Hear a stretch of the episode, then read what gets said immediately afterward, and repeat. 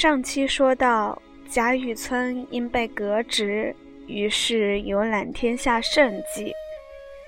那日，偶又至维扬地面，因闻得今岁撮正点的是林如海。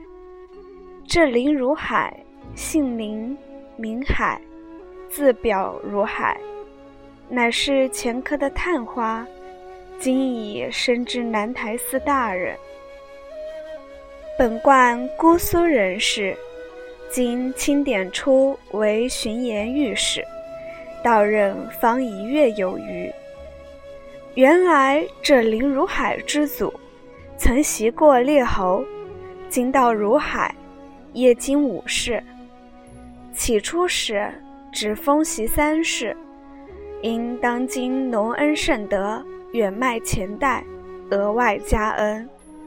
至如海之父又袭了一代，至如海便从科第出生，虽系中鼎之家，却亦是书香之族。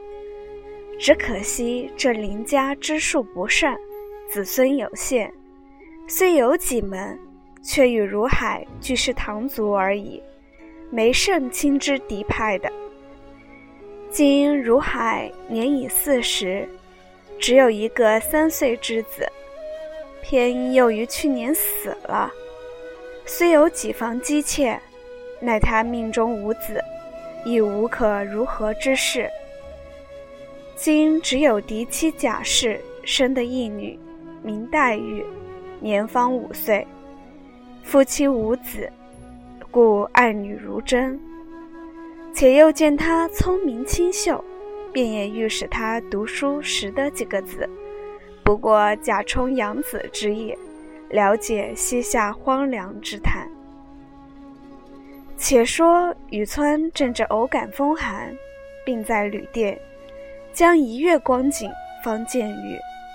一因身体劳倦，二因盘费不济，也正欲寻个合适之处暂且歇下，幸而。两个旧友亦在此境住居，因闻得痤症欲聘一西兵，雨村便仗托有力谋了进去，且作安身之计。妙哉只一个女学生，两个伴读丫鬟。这女学生年幼极小，身体又极怯弱，功课不嫌多寡。故十分省力。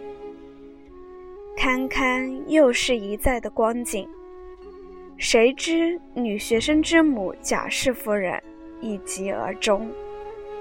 女学生侍汤奉药，守丧尽哀，遂又将要辞馆别途。林如海意欲令女守志读书，故又将她留下。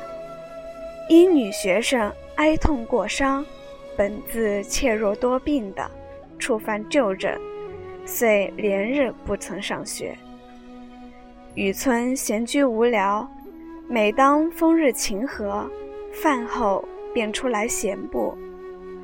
这日偶至郭外，意欲赏见那村野风光。忽信步至一山环水旋、茂林生竹之处。隐隐有座庙宇，门向青颓，墙垣朽败。门前有额，题着“智通寺”三字。门旁又有一副旧破的对联，曰：“身后有余忘缩手，眼前无路想回头。”雨村看了，因想到这两句话，文虽浅近。其意则深。我也曾游过些名山大厦，倒不曾见过这话头。其中想来必有个翻过筋头来的，也未可知。何不进去试试？想着，走入看时，只有一个龙种老僧在那里煮粥。雨村见了，便不在意，及至问他两句话。那老僧既浓且昏，齿落舌钝，所答非所问。雨村不耐烦，便人出来，意欲到那边村寺中孤饮三杯，以助野性。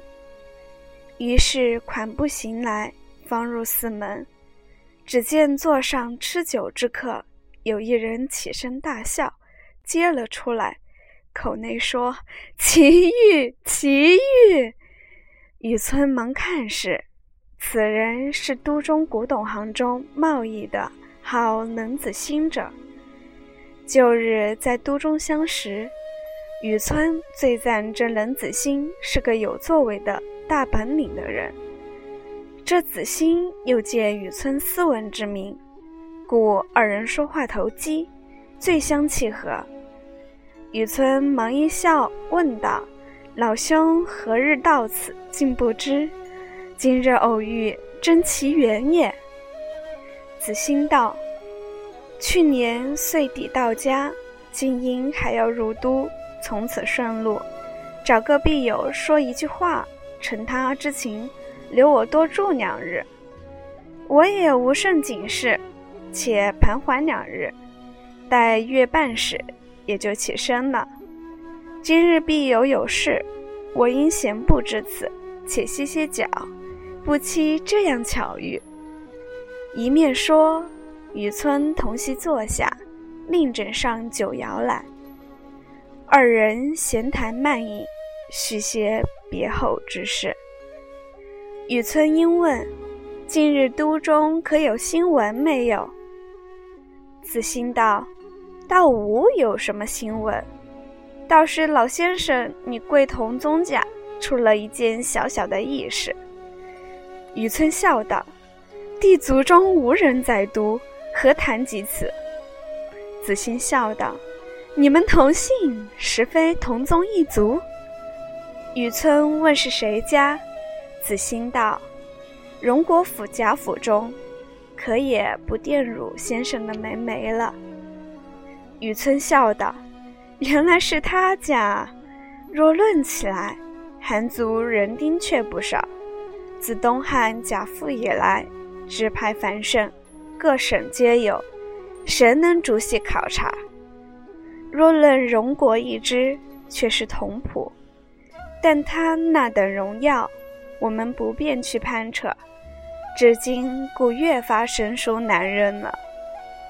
子兴叹道：“先生休如此说，如今这荣国两门也都消疏了，不比先时的光景。”雨村道：“当日宁荣两门的人口极多，如何就消疏了？”